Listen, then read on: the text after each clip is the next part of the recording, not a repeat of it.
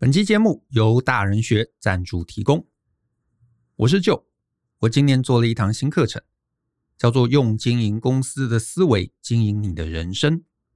这堂课是要教大家怎么透过公司经营的知识，来协助个人在职涯面、财务面、研发面、人际面以及行销面，定出一个更有大局观的人生策略，让你把自己当成一间公司经营，并杠杆出最大的可能性。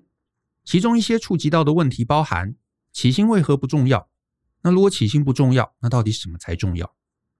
为何一个高度加班的地方，就算给你高薪，通常也不划算？为何年轻人没到达特定条件之前，绝对不该斜杠？为何从小的储蓄与省钱习惯会害了你？那些自觉我的兴趣是学习的这种人，为何在职涯上会很危险？为何直销不是经营事业？而是一个低维度的努力。为何政府组织以及学术单位并不会带给你稳定，甚至还可能完全相反？为何你就算胸无大志，你也必须让自己增长之后再来胸无大志？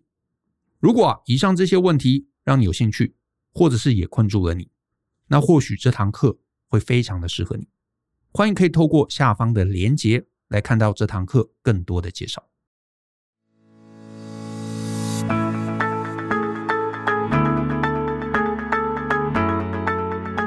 欢迎收听大人的 Small Talk，这是大人学的线上广播节目。我是 Joe 张国阳，我是 Brian 姚诗豪。大人学是一个分享成为成熟大人必备学问的知识平台。我们长期分享职业发展、人际沟通、个人成长、商业管理以及两性关系等等的人生议题。那欢迎大家可以多多关注。那我们今天啊非常非常特别啊，是我们 Podcast 第两百集，耶！那你刚刚可能啊也听到 Brian 的声音了，对不对？那我们这一个节目啊，其实从二零一九年是不是一九年吧？一九年下半年，呃，好像是哎是是下半年是不是？还是上半年？OK，whatever，okay, 总之 总之一个礼拜两集，两百集了，对，大家自己算一算。啊，对我们，我们从二零一九年到现在，其实也两年多了嘛。嗯，然后总共两百集，其实哎，这个时间就是一下就过去了。其实我自己都没有意识到，这两年也是这个人类在地球上最惊恐的两年，发生了好多好多事情。对，然后我们在这两年中啊，我们录了这样两百集，然后这两百集都有非常非常多的内容啊。嗯，所以如果你是第一次啊来收听我们的节目，那欢迎啊，可以从我们前面的这个内容开始听。我们内容啊，包含了我跟 Brian 的一些观点的分享，然后可能还会有访谈一些专家啊，然后甚至是呢，还会有一些这个听众的一些提问啊，我们针针对这个听众提问的一些回答，所以其实我们是觉得这是还蛮丰富的内容啊。所以如果你是第一次接触的，哎，欢迎可以从前面来听一下。那我们今天的节目，哎，刚刚呃大家也注意到了，哎，Brian 也加入了。那我们的 Podcast 节目其实这两年到现在啊，其实大部分哎都是我跟他独立在录。这个这个其实我们自己也是呃今天才意识到第一次哈啊，对对对对对，因为之前我们在环宇电台在主持那个啊周四大人学的时候，我们其实两个人一起主持的。结果我们来出来做 Podcast 了之后，就反而变成我们的呃各自做做各自的。然后从一开始是一个礼拜。啊，我录一集，他录一集，到现在是一个礼拜，我们两个人分别在周一、周四啊都有节目啊，所以这个诶也是这个这个一段时间的这个变化啊，也这个还还蛮大的。那在我们今天的这个节目中啊，我们两个人啊，我们一起出现，我们想要聊一个啊，聊一个就是其实蛮多人这段时间会一直来问我们的一个主题。那这个主题呢啊，其实你搞不好也听了，就是这个现在市面上很多人都在讲，叫做个人品牌。啊，所以我们其实也想来谈谈啊，就是到底我们怎么看待个人品牌这件事情，以及呢，就是也想要趁在这个节目中啊，一次来回答很多人对我们这这一段时间常常提问的一些问题啊，到底我们是抱持什么样的一个观点啊？因为过去我们可能就是一对一的回答嘛，那这一次啊，我们希望一次啊，可以跟你知道几几万个听众可以一起来分享我们的观点。那我们在今天的节目中，我们列出了十个。啊，我们常常被问到的问题，所以呢，我就把这个问题啊，这个念出来，然后我们分别啊，就讲讲我们的观点。啊，那第一个问题啊，就是很多人就是常常会问嘛，说，哎，这个 Joe 啊，Brian，这个很多人这个市面上都在讲个人品牌，那可是个人品牌到底是什么东西啊？就是我变有名吗？还是到底是一个怎么一回事？那不然你要不要先分享一下，你怎么看待这这个所谓你知道现在流行的个人品牌，它到底什么意思？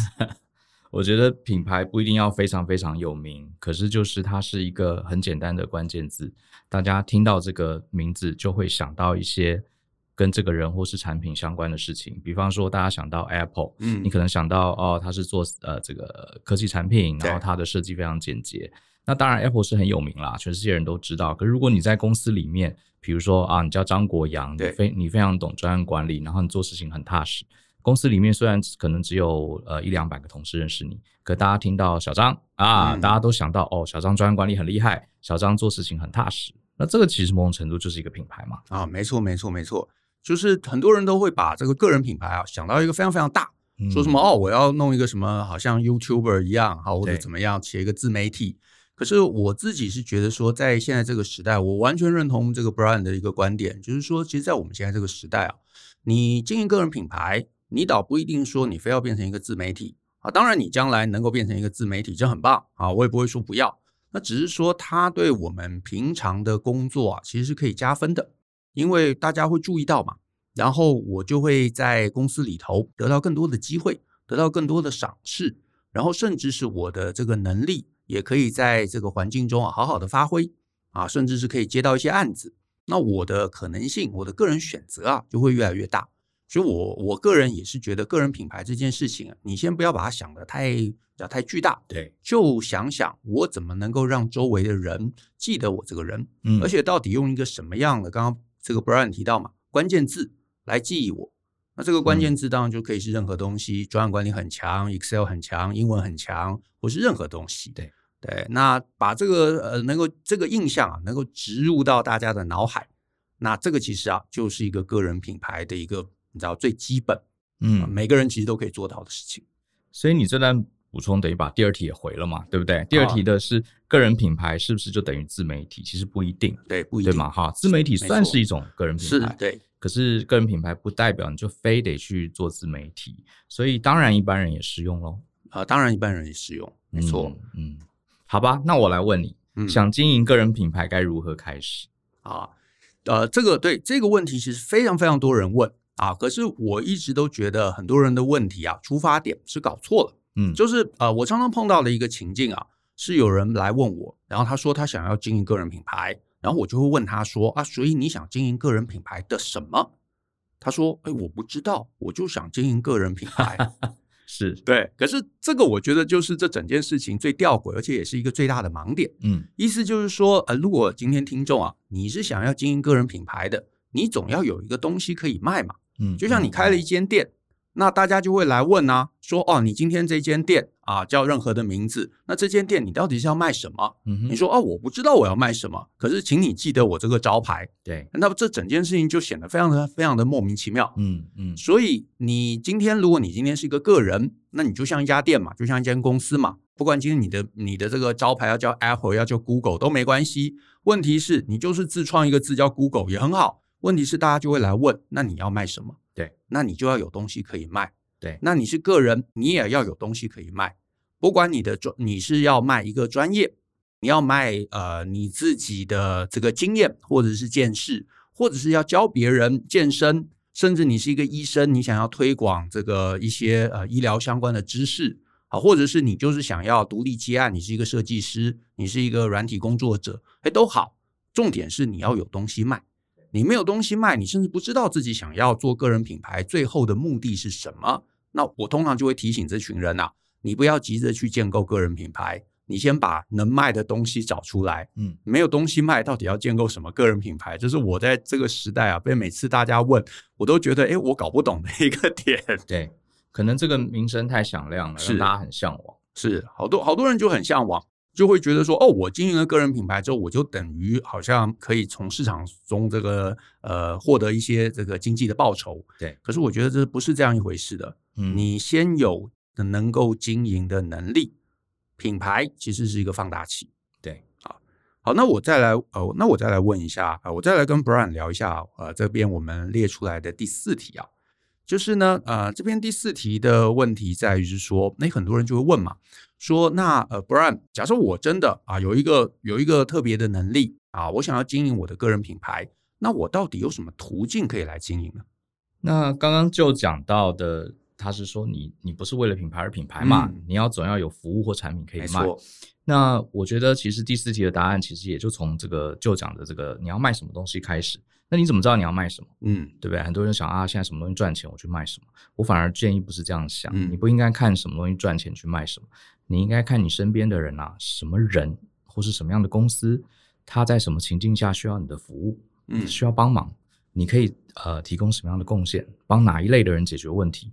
刚好我们在录这一集的前一天，我在呃好像有一个什么玉山科技讲堂吧，最近的新闻，哦、然后我的偶像张忠谋先生有一场演讲。啊他透露了他当初在成立台积电的时候，台积电的商业模式啊，这个有一点非常非常重要。嗯、台积电服务的是特定的客户，对，而不是锁定某一个产品。嗯，大家可能觉得，哎，台积电就是做晶圆代工啊，他就是要做晶圆，可是不是哦，他一开始是锁定其他的这个类似 Intel 这样的这个晶圆公司，我帮他代工，对，所以他是解决这种人、这种客户的问题，对，他所有的制造的问题都我来帮他解决，没错。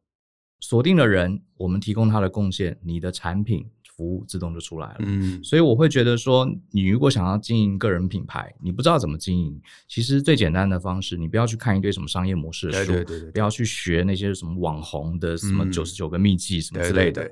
你应该去看你周围的人，说不定是你的爸爸妈妈，或是你的阿公阿嬷，他们在日常生活，他们在工作上，他们在人际交友上，他们在人生。的这个日常生活中有什么焦虑，有什么需要难解的问题，你可以怎么样提供一套服务、一套协助，你去帮助他们。其实很多时候，你的产品还有你的经营方式就应运而生了。嗯哼，比方说，你看这个很多很很有名的 YouTuber，他其实一开始可能也是提供服务。对。像我看到这个呃，像 大家都知道老高跟小莫，对，你有看过老高跟小莫他们讲他们这个节目的缘起？最早是因为老高他每天晚上都要讲故事给他太太听，是，所以故事呃，他为了要每天都有新故事，所以他就去准备很多东西。嗯嗯。那我跟舅当时我们现在是在做这个教学，其实我跟舅一开始也没有想到要当讲师，我们是因为我们的这个顾问客户他们不懂。呃，这个专案管理，所以客户要我们去教他们，没错，教着教着，我们现在变成这个成立了大人学。所以我建议你先锁定人，对，哎，你身边有什么人？你看到他们的盲点、痛点，好，你想要去帮助他们，就像我前面这集讲的，你要先去贡献，对，贡献其实就是所有商业的那个最基本的核心元素。没错，我觉得贡献真的是很多人，我觉得这个疏忽掉的一个点，就是大家都想要变有名嘛。可是你要变有名，你先要能够贡献，你要先先能够让市场觉得哦，这个人存在太好了，他帮我解决了某个痛，嗯，这个痛可以是任何痛，但是你就应该要想想你的技能啊，你的这个呃，你的知识，你到底可以在你的周围环境中，你可以帮到什么人？对，能够帮到很多，那你的品牌就可以影响很大。那就算帮助很小，就像刚刚 Brian 讲的，你就是在你的公司里头。你是一个那公司里头 Excel 最强的人，可是公司里头两百个人都认得你，对啊，都记得你，然后每次有什么 Excel 难题的时候都来找你，哎，这其实也是一个贡献带来的品牌扩张，是。对，而且这个品牌扩张搞不好一段时间之后，它会扩展到外面去，对。对，隔壁公司的也知道你了，对不对？楼上的也知道你了，是，对，慢慢慢慢这个品牌它才会效果才会散出去，嗯，可是，嗯，我很反对的是，就是你什么都没有。你会说哦，我也没有技能，我也没有办法去在这个社会上贡献任何东西，但是我想要经营个人品牌，那这个我觉得就走反了，真的。嗯，我自己看到周围有一些认识的朋友，或是一些呃，可能网络上看到的一些人，他们你感觉到出他很努力哈，这个 IG 啊、脸书啊，这个天天都 po 各种照片啊，po 各种文章，可是你会发现，你看了他的文章，你其实不知道他要提供什么服务。对，好，一下讲美食，一下讲个人的这个内心小剧场，一下要讲职压关系，过两天又讲两性，然后呢，他们就东踹西踹，然后哪一个最后发现还是贴自己的美照 啊，露个泳装，对，点赞最多是，然后他们就跟着赞走。对，就以为这叫哎，我赞越来越多，嗯、好像就有品牌了。是，可是你仔细想想，这种都是来得快去得快。是，这些人每天都会有新的出现，很快又不见了。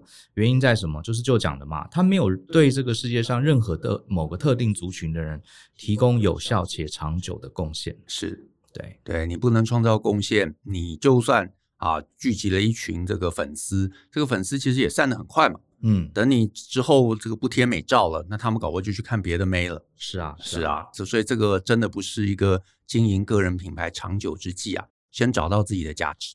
所以，呃，我看一下第五题，其实也跟这个讨论有关系嘛。嗯、就是有听众问说，哎，这个万一我一下找不到主题怎么办？嗯嗯，找不到主题就看谁需要帮忙嘛。是啊，其实找不到主题啊，你真的也不要硬做个人品牌，不要想说哦，因为大家都在讲个人品牌，所以我就非要写文，我就要开 IG 啊，我就要弄一个粉丝页。我觉得这个分这个顺序啊，这个顺序是不对的。嗯，你应该要像 Brian 一样啊，他刚刚提到的，你就先看看周围嘛，我到底有什么能力是可以给周围啊达成贡献的？比方说，哦，你很懂健身，哎，那我能不能教周围的朋友健身？对，对不对？或者我可以写一些我的健身知识，可以分享给其他陌生人。嗯，哎，那这个贡献，哎，可能就会让大家觉得哦，很棒。嗯，我常常来看你的健身文章，那呃，一传十，十传百，那你当然就会有一个。呃，稳固的这个群众基础，嗯嗯，那或者是你很懂法律，对不对？而我常常跟大家来分享一些法律的见解啊，或者是我很懂一个什么东西。可是我觉得关键就是你总要擅长一个什么东西，嗯，嗯，擅长了，你再经营个人品牌嘛。对，就是 Apple 手机做得好，电脑做得好，他才开始去打广告嘛。那 Google 这个搜寻引擎做得好，他才开始去打广告嘛。那你什么都做不好，那你打广告，那这个广告费一定也是这个扔在水里头。对。那这个个人品牌啊，老实说就是不经营也罢，是对，所以先找到你的第一个特色。嗯，那好了，那这里就又碰到了，就是常常有人会问我说：“可是就啊，我就没有什么特色啊，啊，我也不知道我自己要做什么啊，那我怎么办？”呃，没有特色，不知道自己做什么，那你更不应该做个人品牌啊。是，是就是啊，呃，我觉得可以没有个人没有特色，不知道做什么，呃，这是我们年轻的时候也都是这样过来的嘛。对对对对对那当然，第一个啦，最重要就是一定要上寻找天赋与热情的，寻找天赋与热情的 系统化做法哈。这是我们大人学一个很经典的课，有空可以去看一看。我们里面有有一套系统化的方法，你不断的问自己很多问题，好，这个慢慢的精炼出自己的本质。当然，呃，这个我觉得你应该先不要急，而是说我建议几件事情。第一个，多观察嘛，你身边的同事、你的家人、你的朋友。一定常常会跟你抱怨啊，跟你诉苦啊，啊，或是碰到焦虑啊，你不一定能马上帮他们解决，可是你多听一听，看看一般人有什么样的焦虑，嗯，然后哪一件事情是你可以提供协助的，对。好，那或者是呢，你自己，我建议还是大家，呃，我自己的方法是多阅读啦。嗯，你多读书，多读各式各样的书，你自然而然会看到一些你有兴趣的主题。是，那这些主题它不一定看起来好像很明显可以赚钱，嗯，可是你只要有兴趣，你就去钻研，然后呢，呃，你也许可以透过网络啊、IG 啊，分享一下你的读书心得。对，然后你就会发现，也许有些人在下面。回应你，问你更多的问题，呃，慢慢慢慢的，也许你就发现，诶，有一群人可能对这个知识有兴趣，嗯，你可以呃把你看到的书、学到的知识分享给他们。其实我跟 Joe 就是这样起来的嘛。嗯、我们你说我们在做专案管理，其实好像这个议题现在是显学，可是我们在十多年前这个议题也很冷门啊。是对啊，所以就是观察周围的人，然后自己多多阅读、多吸收知识，从中呃找到你的方向。其实我觉得我的。呃，我讲一句比较主观的话啦，很多人说不知道自己的特点，然后不知道自己呃喜欢什么。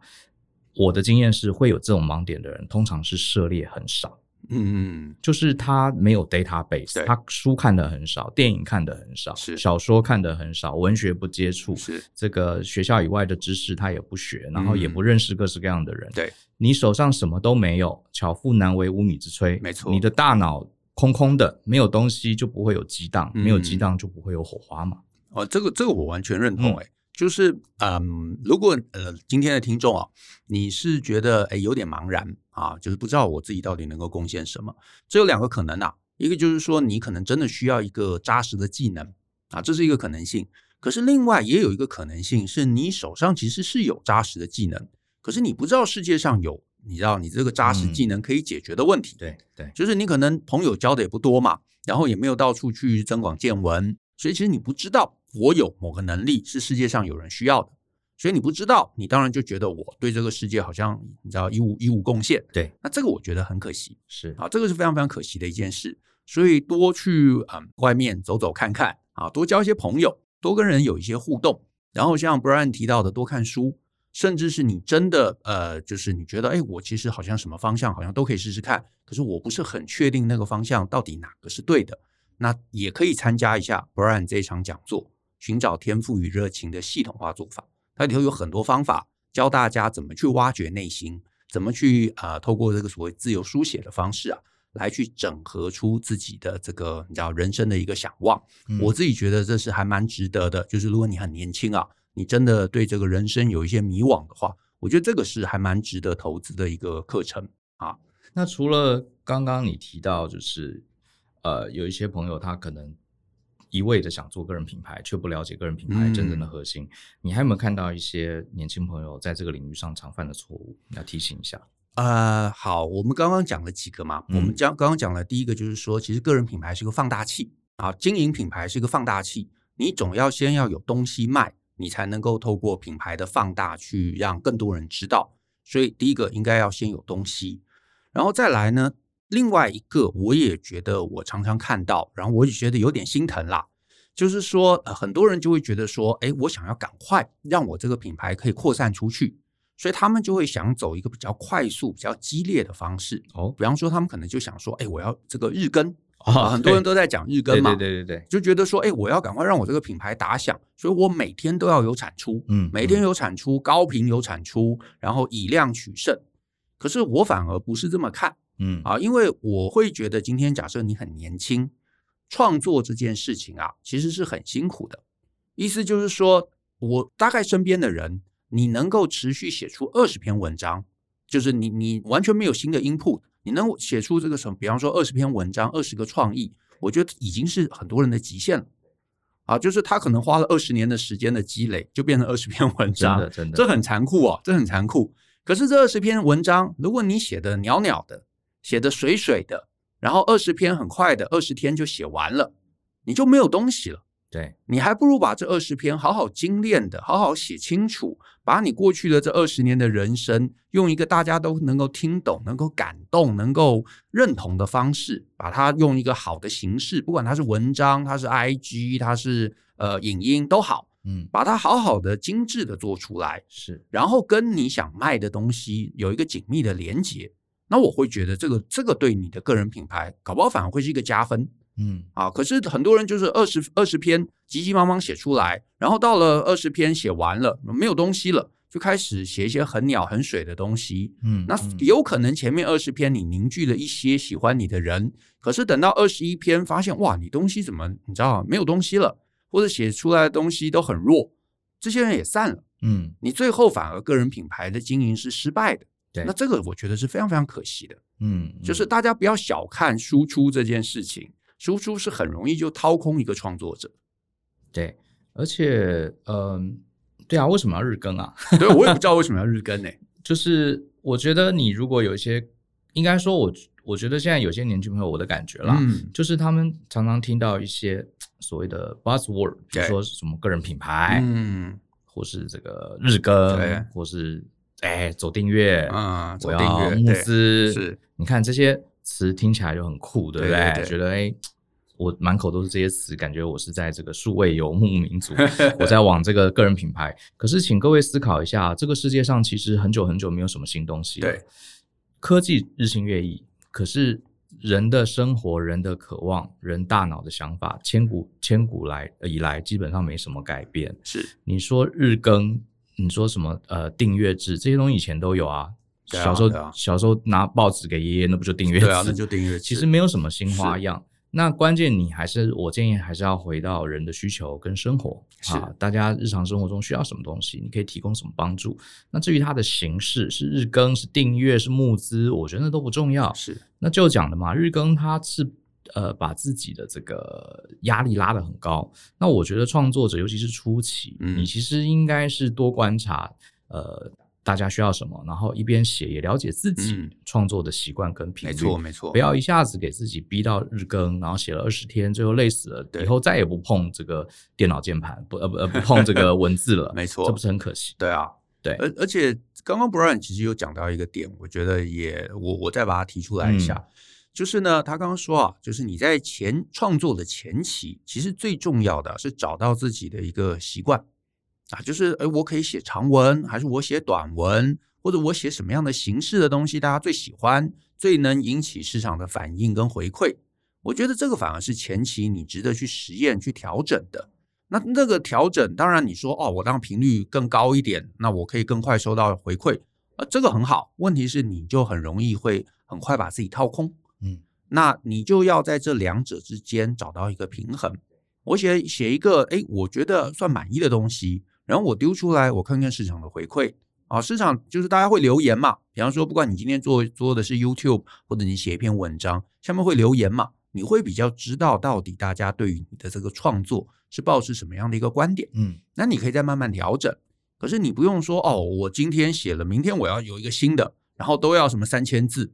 那如果你没有长期做这样一个文字训练啊，老实说你做不到了。然后最后的品质就变得很差，然后你知道市场反应一定很差。可是这个市场反应差是因为我的选材吗？还是是因为我选的这个形式吗？可能都不是，只是因为你太累了。对。我自己是把创作当成更当成一个了解自我、探索自我的过程。嗯。其实你写作也好，你录影片、你录 Podcast，其实都好。嗯，呃，其实你会发现，真正他创作最有意思的部分是了解你自己。嗯，你喜欢写什么样的东西？什么样的东西你有感而发？什么样的形式你写得好？你是录比较会讲话呢，还是比较喜欢上镜头，还是喜欢写文字？我觉得其实大家不要把自己逼得太紧，还是要享受一下创作，从中了解自己。对，其次才是呃满足大家的需求。是，对啊。就是如果你纯粹创作，就是自我满足，嗯，那我觉得那也没有差，对啊。可是你又想说，哎，我要赶快获得这个这个个人品牌的一个成效，然后我又要写得开心啊，你太多的目的啊，你最后就会不开心。真的太多目的，这样真的很难成功。是啊，那讲到这个，就是不管哪种创作都要有题目嘛。是。我这个也是我顺便也问一下，这是大灾问啊，很多人都必问的问题，你怎么找灵感？就。我怎么找灵感哦？嗯，我其实自己是有一个笔记本，嗯，啊，我有一个笔记本，就是呢，我可能看书，我可能啊、呃，比方说上上这个 Facebook，好看大家的这个留言，诶，我可能看到一个有趣的问题，我就把它写下来，对，然后有可能我的笔记本，诶，呃，今天就很有灵感，它就可以变成一篇文章，诶，那我就把它写出来。可是有可能我写着写着大纲打一打，发现诶卡住了，好，我有两两三个这个点自己过不去。或者觉得这个论述有点难自圆其说，那我就把它丢着。对，我就丢着。所以我有一个笔记本里头可能有你知道几十个甚至上百个没有写完的题目。嗯，可是这个有个好处啊，就是你呃没事，你可以重新回去翻堆。对，你说哎哎，最近我又看了两本书，所以我对原来啊这个呃半年前列的某个题目，哎忽然有一个新的一个感触啊，忽然有一个新的想法，哎我就可以把它完成。是。啊。可是我觉得这个做这样的事情，你自己要真的很有意识，嗯嗯，就是你真的想要写东西出来，然后你要不断不断的要有新的 input，嗯哼，这个 input 可以是任何东西，你看书，你看剧啊，你去外面上课啊，或者是做任何事情，跟大家交流，听听大家的这个平常的问题在哪里，或者你自己学了新东西，然后你的应用心得，你总之啊，你要有新的东西进来。新的东西进来，我觉得你才有新的东西可以输出。对，你一昧只是想说哦，我要靠创作来支撑这个所谓的个人品牌，我觉得这是不切实际的。对，是，其实你讲的这个方法，我觉得蛮好的。我自己也是，不过我我是有更多笔记本。哎，太好了，就是我啊、我可以大家跟大家分享一下，我真的超多笔记本，各式各样的哈。我的这个淋浴间有笔记本，防水笔记本，啊，这我多年来都在用，我贴粘在那个我家瓷砖上。因为我不知道为什么，我洗澡的时候常有灵感，所以那个我有个防水笔记本，然后这个厕所有笔记本，然后我看电视，客厅旁边也放了一个小笔记本，然后呃办公桌当然有，公司家里，然后我包包里面也会有一本笔记本，然后平常带手机也常常在搭车的时候也会记录。其实呃就是跟 Joe 差不多啦，就是你你要观察一下你在什么时候会有灵感。嗯、我床头旁边也也有也有笔记本。然后就记一些小东西，然后哪一天哦，我们家制作人 Billy 说：“哎，Brian 没有没有 Podcast，你赶快录一期哦。”我就去翻嘛，就其实跟旧意思一样，翻一翻你就会有一些想法。可是我猜，可能我上次有跟呃同学讲这件事，同学就说我放很多笔记本，可是我里面是空的，所以那这这笔记本的这些点子哪里来的呢？我想了一下这题的答案，嗯、我觉得是这样子哈。这个灵感这个东西哈，它有点是一个你一开始呃没有，对你反而要硬着去写，嗯，写了之后你反而就会有灵感。我觉得它是一个怎么讲呢？啊、呃，这个哎，我记得这个圣经里面有个故事嘛，什么呃缺乏的要把它夺走，他有的要。呃，叫马太效应是不是？就是他有的要更多，你就会发现写作写越多的人，他灵感更是用不完。OK，越是不写的人，他灵感是越少。嗯。所以你一开始创作初期啊，你就是要常常写。那你说写不出东西，你就乱写一通。嗯。因为你呃，我发现你越常写，你越常录，越常创作，你就会想到很多很多东西。然后呃，它会让你的大脑进入一种随时开放在收集灵感的状态。我为什么在那么多奇怪的地方都会放笔记本？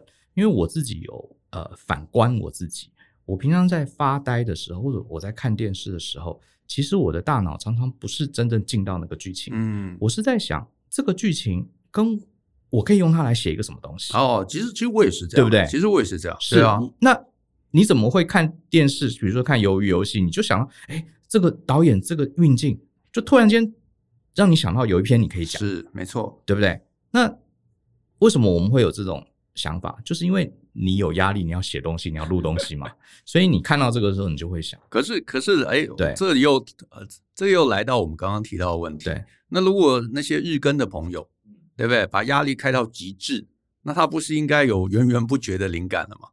呃，对，有可能，可是他没有空输入啊，只 是他没有空看鱿鱼游戏，他写完一篇，他马上又要再写下一篇了，所以你刚好讲这个，就印证你刚刚说的嘛，你输入输出都要有一个节奏，没错，要有一个节奏，要有个节奏，你全部都是输出就榨干了嘛，是，其实这个概念，那个 J.K. 罗琳，嗯，好，他有讲过。也有人问过 J.K. 罗琳说：“哎、欸，你怎么那么厉害，写《哈利波特》写那么多部，嗯、而且他还写了其他小说，对，都很卖座。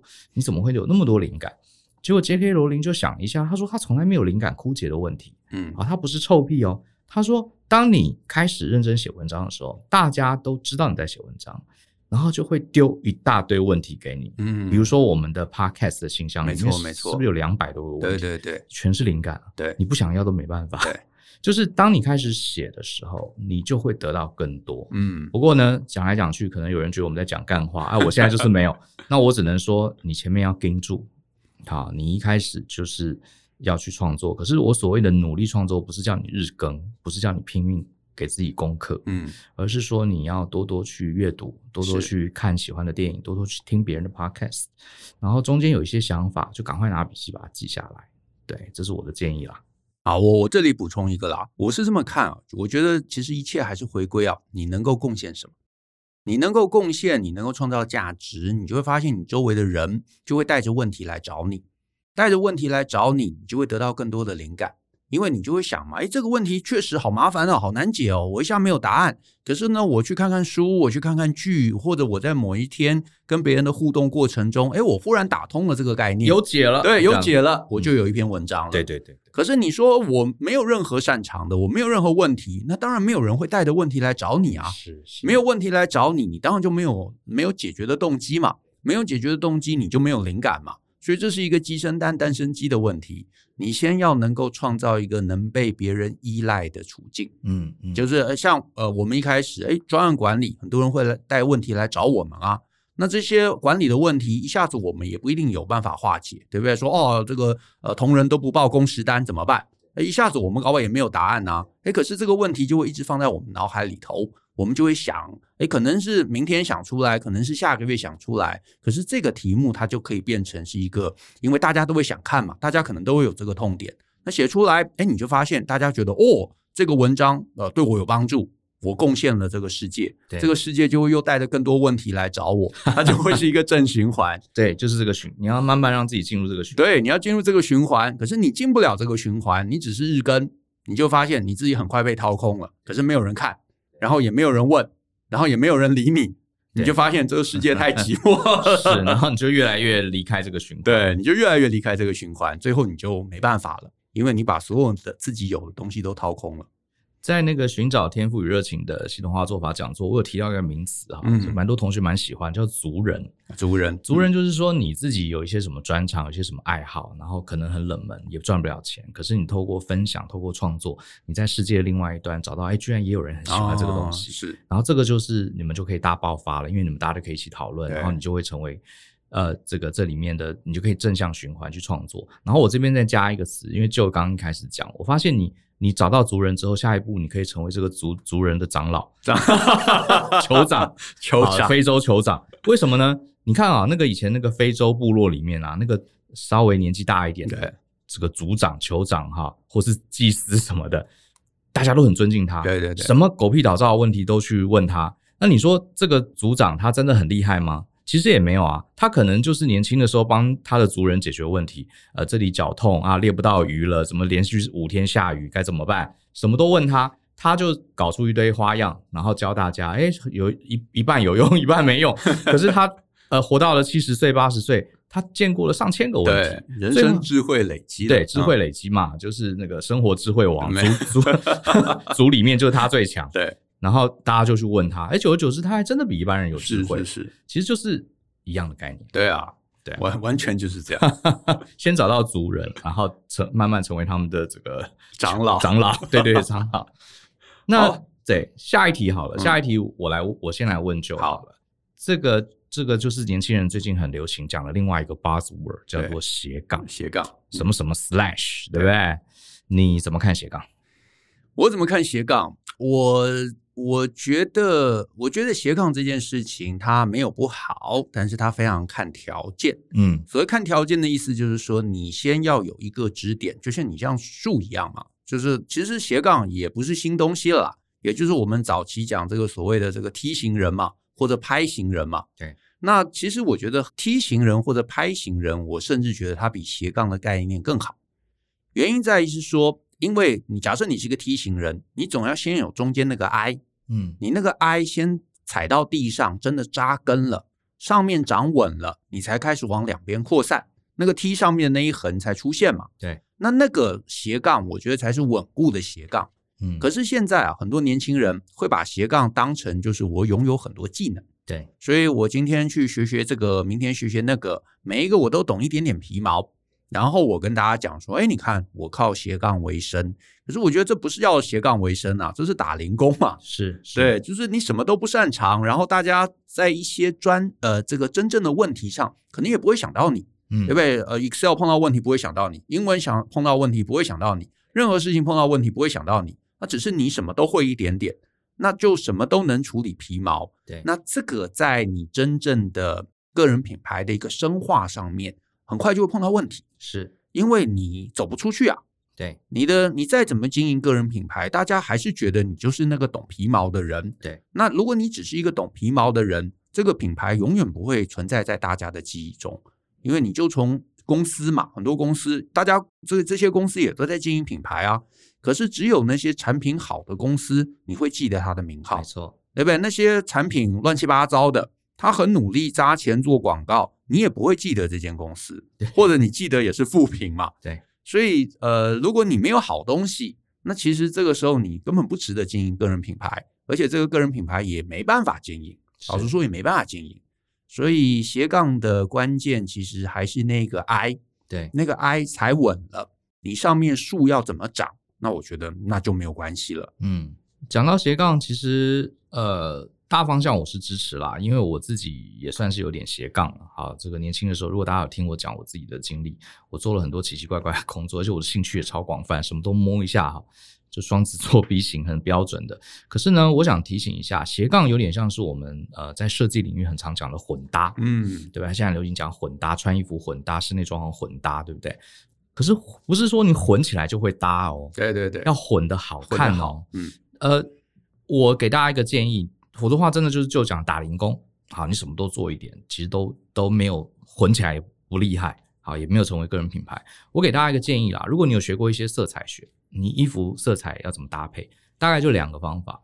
第一个叫做对比，嗯，一黑一白，很明显的对比。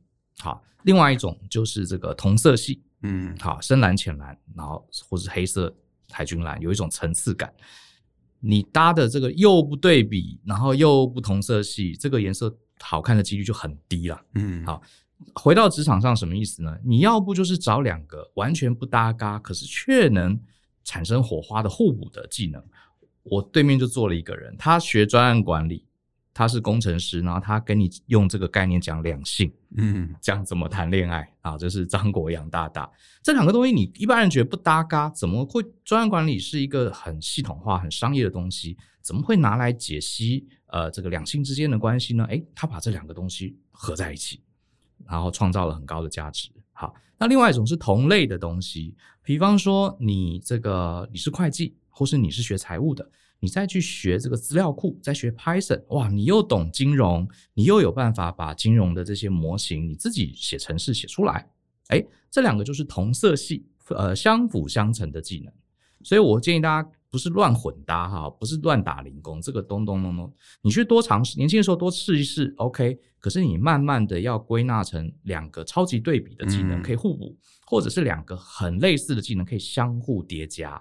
我觉得这个是成功几率比较大。嗯嗯，对，Brian 讲的这个东西，我觉得蛮棒的。然后我其实同样的概念啊，我也在最近的一堂这个线上课程，嗯，我有提到，就是其实啊，呃，我觉得大部分年轻人啊，在二二十几岁、二十五岁啊离开这个学校到三十岁之前啊，你最重要的就是要累积一个自己的核心技能。这个核心技能就是你最强的，然后大家都能够因此记得你的一个技能。它可以是任何东西啊，是会计也好，是写程式也好啊，或者是你知道教教大家健身也好，什么都可以。重点是那个东西你要真的扎实的强。可是三十岁之后啊，你就应该去学所谓的支援技能，嗯，也就这个其实也就是斜杠的概念。那这个支援技能就是，哎，你比方说你这个呃城市能力很好，你学了专案管理，你可能可以成为一个这个软体业的 PM，对不对？你的这个城市能力很好。你专案管理也很好，你又懂行销的概念，诶，你搞不好可以，你知道成为这个呃行销或者产品经理，所以你让自己的路就走广了。这个其实就是斜杠，这个其实就是斜杠。可是这个概念，我觉得其实是每个人都适用，而且就是不管你今天是不是想要当什么自媒体啊，或者想要做个人品牌啊，我觉得都值得要去做的一件事情。好，那这堂课啊，其实就是教大家怎么把个人当成一个公司来经营。对。这堂课卖超好了，我只是这堂课很夸张，我觉得就是我自己也在听哈，我觉得它等于是把我们过去几年经营公司跟经营自己人生的想法，我们把它很结构化，而且中间放了很多很多的作业，你可以回去一边听一边学习一边思考，然后呢盘点出你的自己的经营策略，嗯，蛮推荐的。那我们最后啊，我们来聊一下，就是今天我们其实，在节目中啊，也跟大家聊了好几堂我们大人学的一些经典课程嘛。那我们最后就帮大家总结一下，好不好？就是如果今天你是一个听众，你很迷惘，或者是你其实很想经营个人品牌，或你想要优化你的职涯，那到底我们大人学有什么课程啊，是值得推荐你的？嗯。好，那我先讲我自己负责的开发的课程好了。第一个刚刚其实有提到，就是你不知道你的人生要往哪个方向，你找不到你的自己的热情，找不到你什么点可以帮助别人，那欢迎你来上我们的代号 S 零零三，它叫做寻找天赋与热情的系统化做法，里面会教大家一套方法去剖析自己，找找到自己的天赋跟热情。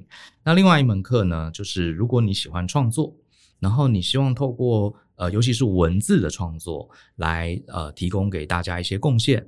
然后呢，甚至是你喜欢写呃你喜欢写文案，这个文案可能是销售你自己的产品，或是销售你自己的专业服务都可以。那你希望用一个好的方法，让文字来感动别人、影响别人，那我会鼓励你来上这堂知识型商品的文案写作课。好，代号是 VS 零一五，知识型商品的文案写作课。这门课呢，会教大家用很结构化的方式。来写出好的文案，影响他人。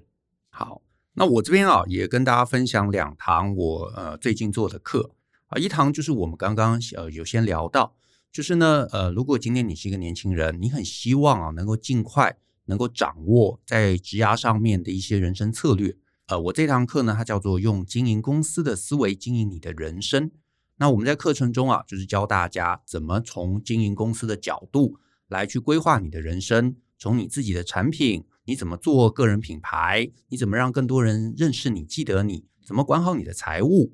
然后呢，甚至是你后面整个职涯发展的一个策略，怎么学习，这些东西全部都浓缩在这一堂课程中。呃，鼓励大家可以来参加看看。然后另外还有一堂课啊，就是如果你已经知道你到底可以用什么样的一个技能去贡献社会，可是呢，你发现，哎，我没办法很快的把我的这样的一个呃接案的能力快速的放大。你想要真正经营你这个商品服务的这个个人品牌。那我们有另外一堂课叫做销售专业服务的系统化做法。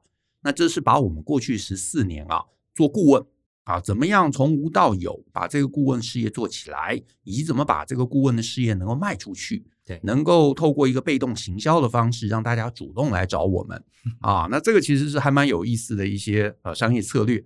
所以呢，你如果是真的是一个经营者啊，你卖的是服务啊，顾问服务、讲师或者是健身教练或者是医生。哎，那你可以欢迎啊来参考一下这堂课。那我们今天的节目啊就到这边告个段落。那谢谢大家的收听。那如果你喜欢我们的节目啊，那欢迎分享给亲朋好友，让大家一起相信、思考、勇于改变，学习成为成熟大人的必备学问吧。那我们下次见喽，拜拜，拜拜。